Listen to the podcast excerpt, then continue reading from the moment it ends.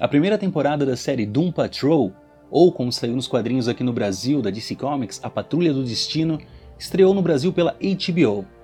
A série faz parte do universo criado pelo streaming exclusivo do DC Universe, que já contém as séries Titans, aquele live action dos Novos Titãs, Patrulha do Destino, Monstro do Pântano e em breve Stargirl. O mesmo grupo que apareceu no episódio 4 da série Titans, ele se encontra aqui.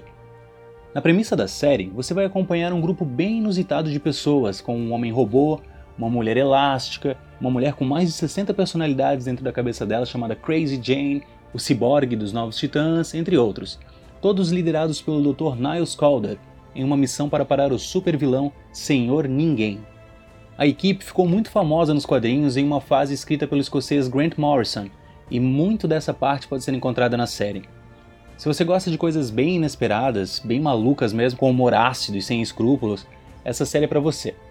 Há um ataque de bundas assassinas, uma rua com personalidade própria, um cara cujo poder se baseia em comer barbas, entre outras coisas bem insanas esperando por você. No elenco também temos Brendan Fraser, famoso pela trilogia da Múmia, Diane Guerreiro, que você pode lembrar de Orange is the New Black, Matt Bomer, o principal de White Collar, e o ex-007 Timothy Dalton. Doom Patrol merece 3 estrelas e meia. Vá com a mente aberta.